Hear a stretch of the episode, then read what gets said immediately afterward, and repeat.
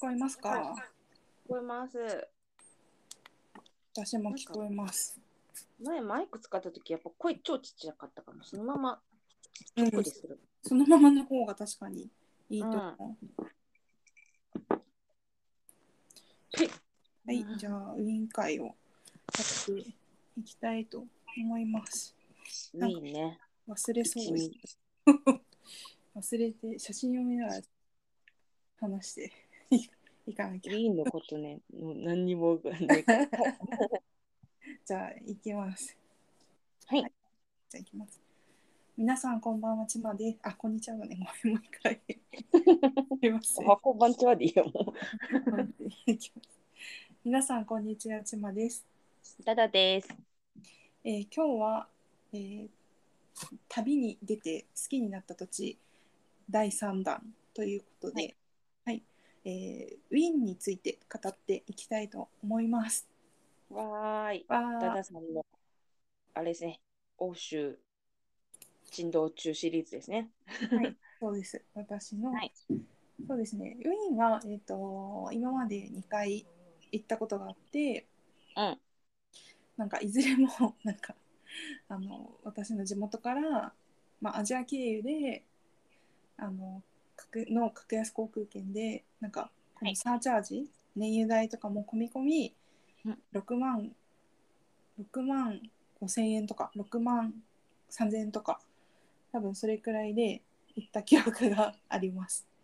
絶対なんか運ばされてる よ。なんか白い粉とか 金塊とか。そうそうで格安航空券地元から羽田に、はいはい。あのなんて言うんだろうあの通常運賃で行った方が高いんじゃないかっていううんうんう感んじで、はいっていう昔はねそういうチケットもあったので2回ほどあの秋と春にあの違う季節に行きましたオーストリアのそうです首都でいいの、オーストリアの首都ですねうんちなみに春と秋どっちが良かったですか、えっとうんそれぞれの良さがすごくあって例えばお昼おお花とか庭園とかそのそういうものが好きなら春かなって感じで、えっと、私が行ったのが11月の末頃で秋秋、うんなんか秋って言ってももうほぼ冬みたいな冬入りかけみたいそなう。そうでその時期に何で行ったかっていうと、まあ、航空券代が安かったっていうのもあるし、うんあうんうのんクリスマスマーケットにどうしても行きたくてあー、いいなそー。なんウィかーンあの、う、うん、あの昔ね、ジャンプで連載されてた、マインドアサシンっていう漫画があるんだけど、 おおなんか、それは、確か、なんか、多分その漫画では、うんドイツだったと思うんだけど、そうそううんうんドイツかなんかのクリスマスマーケットに行って、うんホットワインを飲むシーンがあるの、え、漫画の中でね。あーうんうんうんあれ、永遠に憧れてんだよね。やったやったなんかやりましたそういいな。ドイツ圏あドイ大体ドイツ語圏の、まあ、ドイツ語圏だけじゃないけどヨーロッパのいろんな国はクリスマスマーケットをやっていてでウィーンも何か所かやってるんだけどその中でも結構大きい方のウィーン市庁舎前このウィーンの市役所みたいな、なんかすごい綺麗な建物があるんだけどその前のもうクリスマスマーケットに行ってもう本当に、まあ、なんて言うんだろうおとぎの国うんみたいな感じでちょっと写クリス真マスマーケットってこのクリスマスのあの飾り付け的なのを売ってるそうそうそうそうういろんなこうオーナ飾るメやンつトをそうそううん売っててその中でなんかいろいろこのフードトラックフードトラックじゃないけどその食べ物も売ってて、んその中の一つにその行ってるこのホットワイングリューワインっていうホットワイン、シナモンが入っててちょっと独特な味なんだけどそれも絶対人生で一回は飲も飲みたいんだよねワインあんま好きじゃないんだけど、それがすごい体が温まるやつで、うん、そうそうそうなんか温まりますよみたいな感じでうん飲んでた気がする、覚えがあるんだよねなんかしかもね私が行った時はなんかあのこのグリューワインをあのこう買う時にカップも一緒に買う形だったの。でおかわりうんそうすごい可愛いその年とかその、うクリスマスマーケットとかウィーンとか書かれてるうん可愛いカップも一緒に買っておかわりする時はそのワイン代だけでいいよみたいなおーだからそのカップも思い出に持って帰ってうんたなうんきました、うん、うんすごいあの本当に夢の国って感じでとってもキラキラしててもうイルミネーション、そう夜だからクリスマスマーケットってうんイルミネーションがすごいキラキラしててもう本当に本当に夢の国だ、うん、夢の国でした寒い時期に行ってブルブル震えたりもしたけどうんとっても、うん、この時期に行ってよかったなって、うんえ11月で何度ぐらいあでもウィーンはそこまで寒くなくて山じゃない多分ね10 10まあひお昼が12度23度ぐらいで夜になったら大体8度とかあまあそんなもう11月でもういきなりマイナス行きましたがそういうわけないのねでも多分ね11月待つと頭でも結構だいぶ違う、ああなるほどね、うん、でもあのマイナス以下にはならないと思う、うんじゃあもうそこまでガチじゃなくてもそうだねあの2月の韓国とかよりは全 然暖かいその感覚はガチ寒かったね、暖かったうんそうそう。っていう、まあクリスマスマーケットもそうすごい素敵なんですけど、うんやっぱりあの一番有名な観光地って言ったら、うんこうハプスブルク家のお城うんのシェーンブルン宮殿ほうほうとほかかなって思うんだけど、うんあのあれですね、えーエリそのエリザベートとかかううな、んうんフランツなんだっけ もうこの教養のなさ行ったのに あのふ私フランツって言ったらフレンフランツ・フェルディナントしかわかんない。懐かしい そう そうそうまあそのハプスブルク家のこのあのウィあのオーストリア帝国うん、のお城ですね、うんうん、結構大きくてでなんかねあのでも意外だったのが私あのフランスのうん、はいベルサイユ宮殿にもちょっと行ったことがあるんですけどもはうベルサイユ宮殿ってもうキラキラのギラギラなんだよね。い。もう我々の思い描くお城みたいな。だからもうキラキラでギラギラでもう絵とかもぶわーってあって派手なの本当に。うん、そうこのシェンブルン宮殿ってそれに比べたらもちろん綺麗でちゃんとキラキラしてるけど、うんちょっと質素というか控えめなんだよね。ほうほうほうほうほだからそういうところでもこのゲルマン系とこのラテンラテンラテンじゃないなんだっけこのねフランスとかとの,、うんうんあのこのカルチャーの違いとかも感じたりとか、う。ううんん、して、そうだねやっぱこのミュージカルでエリザベートとか好きだったりする人とかはもっとうんより楽しめるのではないかなと思います。ほうほうほうほう。うんそれでお城の中にはこの大きな庭園があったりしてうん。すごい春先はおねたくさんお花が咲いてたりとかすごいあの整備されててそうだね。ヨーロッパのお城のね、このお庭はもうあのガッチガチの ね、そうそうそうそうキメッキメの庭じゃん。そうそうそうああいうのが好きな方は、もうやっぱこういう宮殿系は外せないみたいな。うんとても楽しいと思う。うん。あの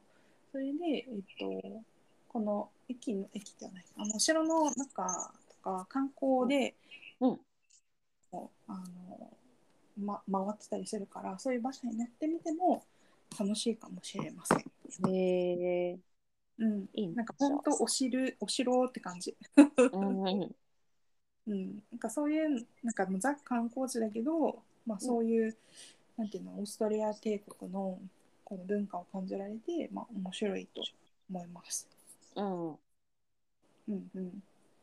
で、うんそうだね、アクセスも全然悪くないし、こなんのか、ウィ、この、なんつうの中心地からってことそうそうそうそうう、なんか、ウィーンのいいところって、なんかね、ちょうどいいぐらいの都市なんだよ。あ観光客でも、まあ、無理せず行ける、いろいろ見れるって感じかな。そうそうそうなんかね、パリとか多分ロンドンは行ったことないけど多分ロンドンとかもすごい大,、大都市大きな都市だから、そのひなんて言うんだろうな観光地回るのも結構大変というかうん移動だけでもうん。だ大変だと思うんだけどなんかウィンはね結構ちょうどいいサイズというかだからなんかこの観光地行くのもそこまで時間もかからなかったりとかうんあの交通公公共交通機関でも行きやすかったりとかうんなのでそういうのはすごいいいなって、うん、思います。意外と初心者向けかもしれないみたいそうだねあとスリも少ない、な。まあ、ああ、パリとかと比べると少ないし、まあ、いるけどね普通に。うん。や そうそうそうそう。っぱヨーロッパ治安怖えわ。まあ今はどうかわかんないけど少なくとも私が行った時はそんな感じでしたね。うん。うんうん。そうそう。あとはあはいとカフェ文化がすごくカフェ、カフェ、カフェ映画。カフェがうすん。ごく、あの盛んで、うん。私が行ったところは、うんあのザッハトルテって有名じゃないケーキで。はいはでザッハトルテってホテルうんザッハとデーメルってお店が、うんどっちが始めたかっていうのを裁判で争ってずっと争ってどっちが勝ったんだろうそれはちょっと分かんないんだけどい。ザッハじゃ ないの。ザッハでついてんだからザッハじゃないの。でも争ってたりするんだけどその、う私が行ったところはデーメルってところで、うんホテルザッハは行ってないんだけど、うん。なんかすごい素敵なあのーお店でこのうん中でケーキ作ってる様子とかも見れて、うん。なんかちゃんとさ給仕さんがなんかエプロンみたいなのをあの、黒いやつ、黒いやつでしょ。そう黒いやつ着てやってくれてたりとかして可愛くて、ケーキも結構重い甘い系だけど美味しいしあと、私コーヒー飲めないんだけどやっぱコーヒー飲める人はもっと楽しめると思うウインナーコーヒーとかコーヒーっつったらね、ウィンナーコーヒーだべ。そうそうそうそうそれにザッハトルテはもう最高よ。そうそうそうそうそう、うんだからすごいあの友達とかウインナーコーヒー美味しいって飲んでたから、うんすごいいいなって私もコーヒー飲めたらもっと楽しめたのになって思いまあす、確 かに本場でウインナーコーヒー飲んだぜっていうのはちょっと言いたいかもしれそうそうそう ない。そうそうそうそうそういうのとかも、うん、すごくいいですね、うんうんうんあとは、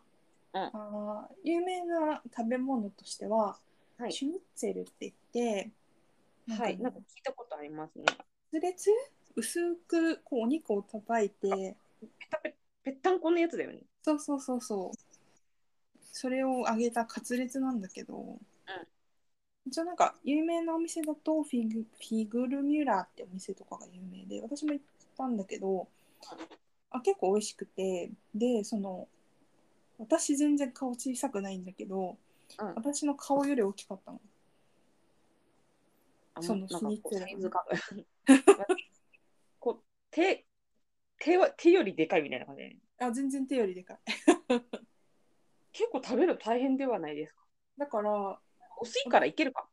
でもうん正直私と友達で行ってそのシニツェルを、うんまあ、2人で分けてサラダとかなんかもう一品ぐらい取ってシェアして食べたんだけど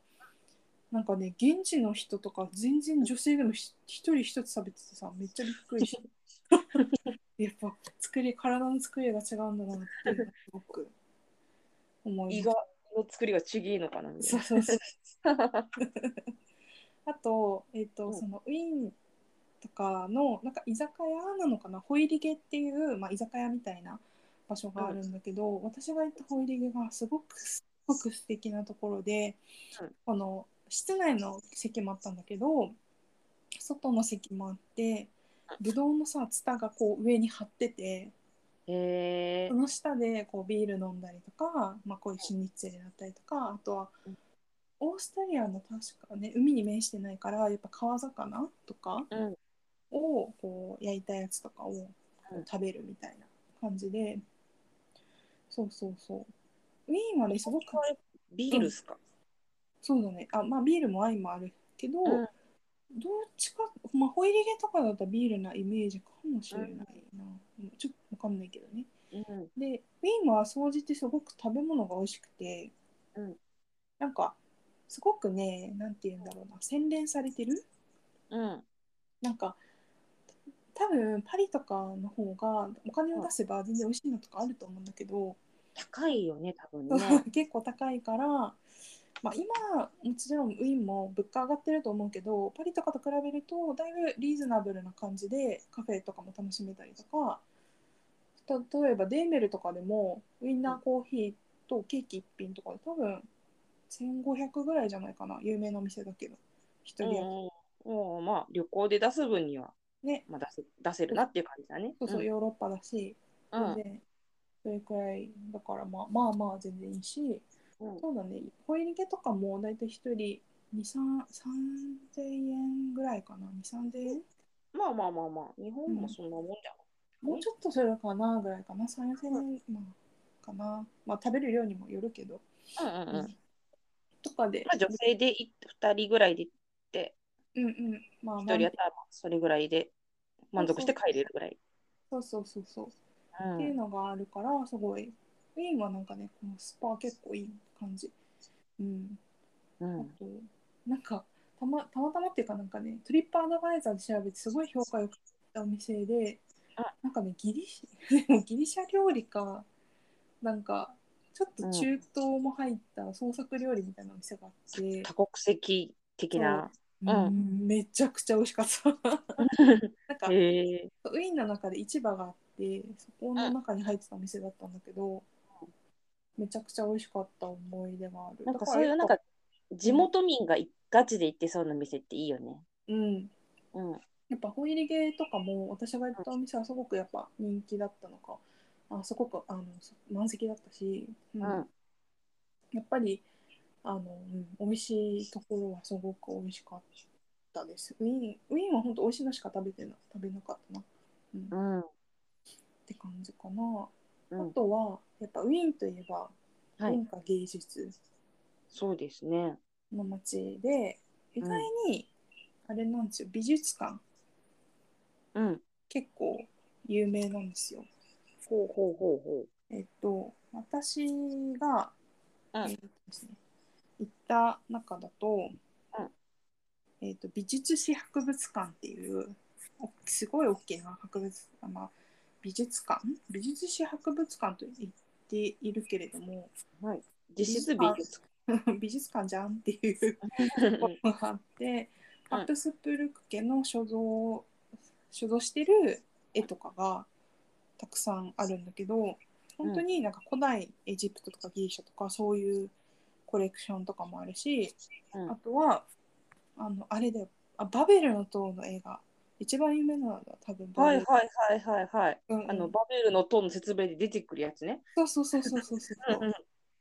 それとかもすごいゆあ一番有名なのは多分その絵なんだけど普通にフェルメールとかもあるし、 へえ。すごくあのいいっすよ。いいっすよって。うん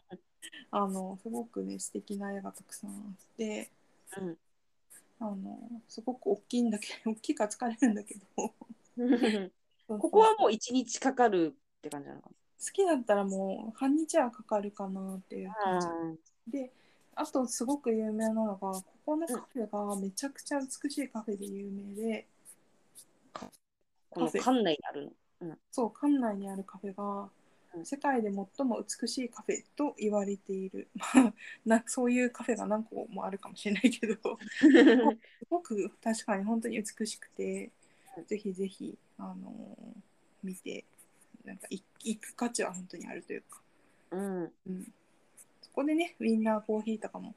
楽しん で、ちょっと疲れを取るみたいな感じもすごほうくほいいと思うしうん、あとは、えーとですね、私が行った中ですごい良かったなーって思ったのが、えー、とベルベデーレ宮殿宮殿う。 何？ベルベデーレ宮殿っていうベルベデーレ。ベルベデーレ宮殿っていう、ほえっとですね、今説明を見てるんですけど、オーストリア帝国を支えた英雄オイゲン公が夏の利休として足掛け10年の歳月をかけて建てたものだそうです。別邸なのね。うん、うん。で、まあ、でも全然市内でトラムで行けるから、うんまあ、全然そんななんて言うんだろうあの遠くではない利休とか行って、でそこで一番有名な絵が見れますはい、何でそしれょはうで。すねクリムトのですねザ・キスです、おお、ここにある、おマジ物が。見ましたえー、裏山、やっぱオタクはさ、クリムト大好きじゃないですか。そうそうそうやっぱ例り、に漏れず大好きなんですけど。そうそうそうえー、これはちょっとそそられるなそうそう、えっ、と、ウィーンの有名な、まあ、オーストリアの有名な画家って言ったら、まあ、二大巨頭としてクリムトとエヴァン・シーレ。うん、し、どうんどっちも好きだなそうそうそう。だから、うんベルベデーレ宮殿はね、やっぱこの、主にクリムトとエゴン・シーレの絵が、まあ、かなり、あの、ゆ綺麗な、きかなり飾ら、展示されてて、これはもう、なんか、こっちもなんか博物館とか美術館的なものに今なってるっていうことあ、もうここはもう完璧に美術館へえになってて、まあ、宮殿と美しい庭園っていう感じの。ー、うんうん。ところで、うん、やっぱすごいね接吻は感動した見てえうんー、いいなでも写真撮れないんだよここまあまあ、そう。あ、この、え、中中も中も撮れなくてその美術絵とか絵画とかの写真が撮れないからうんなんか入ってすぐのところに 接吻のなんか復元パネルみたいなのがあってあここで撮っていくみたいな そう優しいところがあるのね。 そうそうここで撮って終わるみたいな でもね原画の前で撮りたかったなっていうのはあったんだけどまあしょうがないと。まあね、まあ、しょうがない。絵を守るためだから。そうそうそうそう。なんかあとは、まあ、い私が行ってないところだとレオポルト美術館とか、うんえっとで、えーもうここもシーレとかクリムトとかがたくさん展示されてて、クリムトの「生と死」っていう結構有名な絵があるんだけど、それとかが飾られてたりとかする、うん、みたいですね。へえうん。そうそうそうそう。うんやっぱりあのそういうかい芸術とかをやっぱが有名で、うんあのこのさっきシェンブルン宮殿の話をしたけど、うん他にもなんだっけな市街地えシェンブルン宮殿ってちょっとしあ市街地からは若干離れるんだけど、うんえっと、市内の方にえっとねえっとね名前が出てこない にも宮殿があって視聴者とかの近くなんだけどそこはえっとあの獅子って呼ばれてエリザベートのあのてあのにまつわる品とかが主に中心で中心的に飾られてて、うんこの獅子が使ってた髪飾りとか、まあ、うんうん彼女の生涯をなんかこう知れるうようんな展示がされてて、ミュージカルとかであの、こう気になるやっぱこの人このシシーの生涯が気になるとかだったら結構面白く見れると思いまうす。ーん。で結構ウィーンってやっぱり日本人の人にすごくこう人気の観光地ではあるからうんうん。あの各美術館とかそういうところに、い結構イヤホンガイド日本語のイヤホンガイド置いてるので。えー、ありがてえね、それは。そうそうそうそうだからうんそういうのは絶対借りた方が面白いので、そうだね。うんうん。うん、借りたらいいと思います。うんうんうんあと、まあ、美術系だとそんな感じですね。うん。うんうんあとは、えっ、と、あとはもあとちょっう、ごめん、ごめん、ちょっといい。なんか、はいカサカサしてるん手元カサカサしてるああ、なんか触ってる触ってる。音なん入かってるずっ。とずっとカサカ サカサ。何の音かなこれ今聞こえるうん、聞こえてる。ああ、iPad 触ってるからだ。あちょっと遠くにしたらどうだろ あ。聞う。聞こえるこえる。あダメだ。じゃあ iPhone にしよう、やっぱ。 じゃあ、いきますじゃね。 息を取り直して。えっと、ウィーンの、えっと、そう美術的なところウィスカンみたいなあのところはこんな感じなんだけど、うんでも何よりウィーンの一番素晴らしい文化は音楽 です。少年合唱団。少年合唱団で少年合唱団聞いたことないけどウィーンって言ったらもうそれしかわかんないのよ。 多分唯聞一けるやっとひねり出せるのがウィンナーコーヒーと少年合唱団なのよ。ウィーンの本当に素晴らしいところっていうのはすごいクオリティの高いコンサートが必ずどっかで毎日あるところ、じゃあなんかもう我々私のようなど素人がふらっとなんかもう何のなんか目的もなく何の日付も気にせず行ったら行っても何かしらいいやつがやってるかかってるみたいな。そうだね人気の公演で例えば、まあチケットが売り切れてるとかじゃない限りはうん何かしら見れると思います、ほうほうほうほうまあほそうだねチケットが売り切れてたとしても他の会場で何かやってるかもしれないし、う。うんうんうんうん。あとは、えー、とすごい観光客向けのコンサートとかもやってて。へえ。えっと、あのね、なんかおあの有名なこうんの劇場が何か所かあるんだけど、うん一番有名って言えると思うのはうん、えっと、ウィーンの、えっと、国立歌劇場、いわゆはるいスターズオーパーと言われているうんところで、そこは主にオペラとかバレエとかをうんやります。はいはい。で私はあのバレエの「白鳥の湖」を見に行ったんだけどなんかすごいねやっぱこう舞台装置とかもすごいし衣装もすごいしやっぱ本当に一流だし、あと何よりもあの生演奏なんだけどやっぱオペラとかバレエとかって、その、うんウィーンの国立歌劇場で演奏しているオーケストラはウィーンフィルなんですよ。あウィーンフィールは聞いたことあり ます。私でありますも。かさすがになんとなく小耳に挟んだことある。そうそうあのウィンフィルで一番有名っていうか、まあ、知られてるのは毎年こうニューイヤーコンサートをやっていてあーそれがはいはいはい。なんかそうそうそうテレビでもやっとるやつね。そう NHK でそれを毎年中や継、ってますね。うんううんん。してます。うんうん、それがそうやっぱ世界でもトップの一流のオーケストラっていう感じで、そう知られてるオーケストラ。うんうんでもお値段高いんでしょでも本当に、えっとね、席を選ばなければって感じでもう安いところだと本当に20ユーロぐらいで見れる席もあるし見切れてる、この相場がちょっとすいません。不勉強なんですけど。ああえっと、20ユーロだと大体3000円とかかな今のレートだとあー、じゃあ全然。そうちょっと聞ねくだけだちょっと本当見るだけ、聞くだけだったら。そうそうそうちょっとあの見切れる席とかは安くてうん。で私三2階席か3階3階席かなぐらいで一応遠いけど舞台ちゃんと見れるよってところとかも5,000円ぐらいで取れたりとかうん、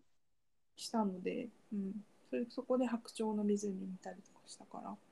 あとそこまでビビらなくても、みたいな。そうだねで1階席とかだとまた、まあ、1万、えー、1万は確実に超えてうーん、まあ、1万2万とかなると思うけどでも好きな人とかは日本でオペラ見るとめちゃくちゃ高いんだよね、まあ、 日本で行ったことないからあれだけどそれよりは安いみたいな感じみたいへえ。うん、でもちゃんとしたうん服を持っていった方がいいかもしれない、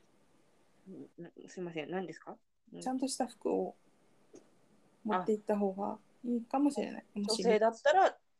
ドレスなりで男性だったらジャケット持ってきてねみたいなそういう感じそうだねジャケットでねそうだねジャジャケットであとちゃんとしたシューズとかかなうんうん女性だとうーんどんな感じかなまあでも肌綺麗の肌見せじゃなくて、めうん綺麗めなワンピースとかでもいいのかなとは思います、そうだね。靴も、まあ、できればヒールの方がいいのかなっうんうんていう。まあ、結婚式ぐらい結婚式若干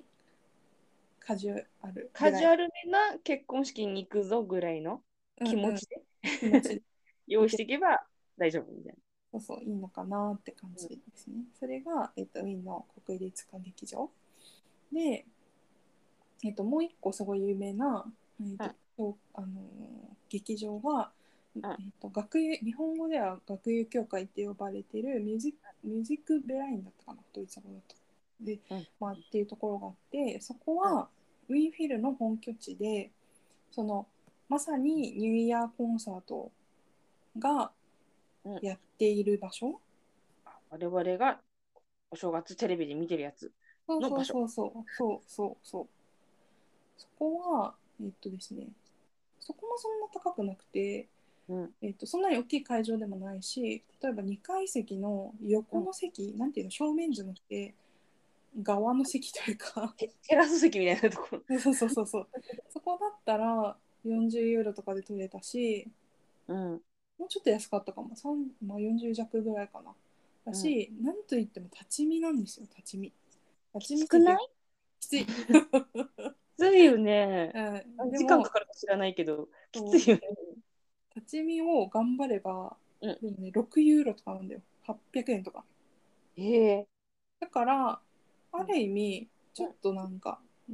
学友協会ちょっと見学してみたいぐらいで入ってもいいかもねでもた立つんでしょ。でも立つんだけどうん例えばえっ、となんかちょっと聞いてさ例えば幕間があるからその幕間で帰ってもいいわけじゃん、ああ、まあそうだね。うなんんか。幕間から来たりとかしてもいいわけだし、そうね。うん。うん、ちゃんとまあ、ちょっとだけ聞いて、まあ、うんうん帰るかまあ、800円だったらお惜しくはないわな。そうそうそうそ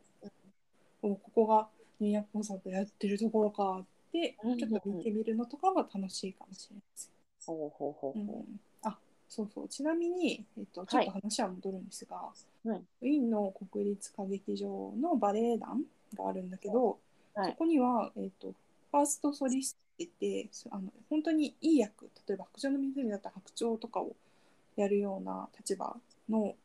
宝塚っていうスター的な人ですか。そうそうそううんまあ、。何人かいるんだけど、うんその人そのうちの一人があそのうちの一人じゃないそのファーストソリストご夫婦であのやられている日本人の方もいたりとかへえ。そうそう末。へご夫婦なんだよえ。そうそうそうだからあのまあその日その日によって演者が誰かっていうのは前もって分かる分かったかな、まあ、分かったり分からなかったりすると思うんだけど、もし見たかったらそういう、ね、見てみたりとかあの結構細かく、あの公式のホームページには載ってるので、そうんういうん。うのを見ても楽しいかなとうん思うんいます。うんうん。なんか、そうだね。あとは、うんえっと、コンチェルトハウスっていう劇場があったりとか、あとは、うんね、フォルクスオーパーって呼ばれてる、この国立歌劇場よりは若干カジュアルめな、うん。うんあのフォルクスってあのフォルクスワーゲンとかのうん。あのフォルクスなんだけど、なんかドイツ語では確か、なんか人民みたいな意味らしくて。フォーフォークだよね、多分ね。。そうそうそうそうそうそううんだからもっとこう庶民のもうちょっとちょっと庶民のための劇場のところで、もうオペラやってたりとかバレエもやってたりとかするみたいだから、うんうんうんもうちょっとチケットも安めでうん。だからなんかそういうのでもいいかなっていう人とかはそういうのそういうところでもいいかなって、うん、なんか体験はしやすいのかなってうんうん。思います。うんうん、そうね、ウィーン本当いいところで また行きたいなーって結構思って思うぐらい。ちなみにそのなんかもう美術館とか、まあうんオペラとか楽しんで、まあ、さっき航空券の話は聞いたけうど、んうん全体的にいくらぐらいかかるもんなのかしらと思って、まあ、その当時だけど、だからね一応ね今円安もともとどまること知らないし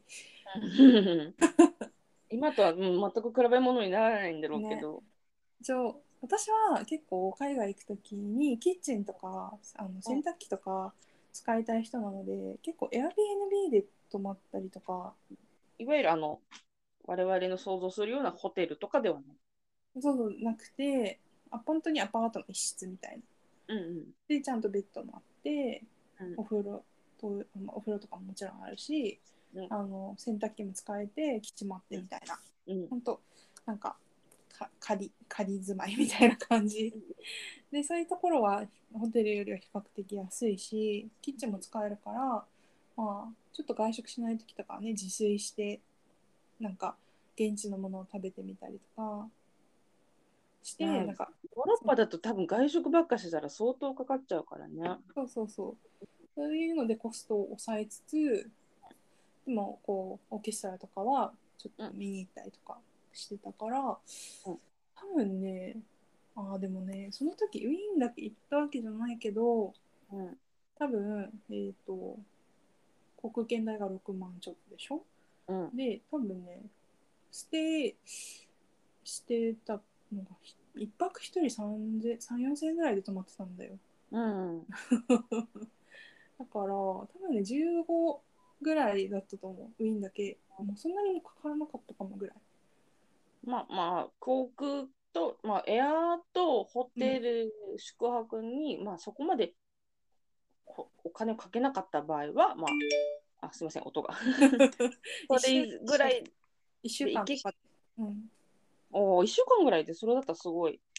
結安構く、抑えてるよね。うん、楽しんだし十分、うんうんやっぱコンサートも気軽に行けるしこううん美術館とかも身近だし、この街として、うんあのいいサイズうん っていうのもすごいあるしあとは、えっと、ウィーンからだとブダペストはいまで23時間で列車で行けたりとかこのハンガリーのねブダペストまで23時間で行けたりとか、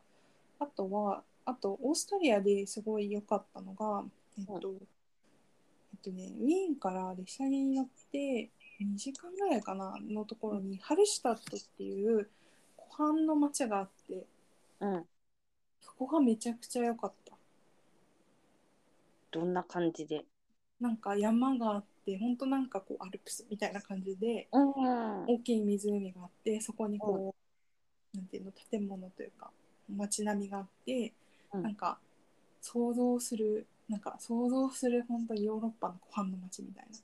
絵本みたいな感じかなそうで山に登ってハイキングしたりロープウェイ乗ったりとかして、うんこう山並みを一なんかこのい一望できたりとかじゃあなんかアクティビティやりたいって人でも満足できるみたいな。多分ねハイキング超楽しいと思う、 いいなぁ。うん、そこはちょっと時時間間がもなくて登りしないけど。 そこはちょっとあの時間がなくて一泊できなかったんだけどもし次行く機会があれば二泊ぐらい普通にししたいなって一泊は必ずしたい、うん、ちょうど春先に行った行ってすごいあの晴れてたからあのすごく景色が良かったっていうのもあると思うんだけど、うん。あと湖畔の街並みが本当にすごい綺麗でうんすごいいいです。うーん。うんいいね。いいよ、う本当に。今そうどうなんだろうね。ヨーロッパって、まあコロナがなくてもいけんのかしらみたいうんね、っな。てね。いうところはあるよね。なんかもう、ウィーンは本当、あの、日本からオーストリア航空とか、アナとかから、今はどうかわかんないけど、コロナ前はもう、あのチョコ便飛んでたから、すごい行きやすいところではあるとは思うんだけど、うんうん、うん。ねそう。そう我々日本人が自由に空へ飛び立てる日はいつ来るの か。ね。ねえ、本当だよね。 もし自由化されてもちょっと怖いっていう部分もあるしね。まあね。ちょっと国内旅行でもビビってる部分があるのにね。そうそうそうそう。うん。だからいつかは行きたいなと思いながらあの、なんだろう美術館とかこの劇場の公式のホームページを眺めるっていう といったところで。ね、うん、あとはえっとなんかちょっと行った面白いところだと、うんあのウィーンの共同墓地があるんですけど、んなんか一緒に行った友達が行きたいって言って、 あのあのベートーベンのお墓ほうほうほブラームスのお墓とかほうほうほうなんかたくさんあるんですよあの有有名人の有名で判例ができやりまくれる。うん。で一緒にいた友達がなんかベートーベン好きらしくてなんかベートーベンに喧嘩したいって言って、うんそのお花も売ってるからお花買って、すごい広いのだから一生懸命探して、うんなんかここら辺にあるらしいみたいな感じで探して、うん見つけて喧嘩をしたっていうのがありますね、うんはい、 うん。いいね。結構、うん、お墓も面白かったあこんな人いるここに眠ってるんだなみたいなのとかええあったので、うん、面白かったなお墓はは行ったことないな。 海外旅行。 そうそう結構面白かった。うん。他にもなんかいろんな面白い施設とかあると思うし、うん、またもうそりゃそうそうザルツブルクとかもちょっと行ってみたいなっていうのうんもあるから、ちょっとそういう妄想をして楽しんでおきたいと思います。はい、はい。こんな感じでしょうか。はい、いいなあ生きていいなということで。はい、今回はこれにて終わりたいと思います。、はいつか行けることを祈りつつ、はい。 はい、じゃあ妄想の扉を開いてください。いただきましょう。はい、ありがとうございました。バイバーイ。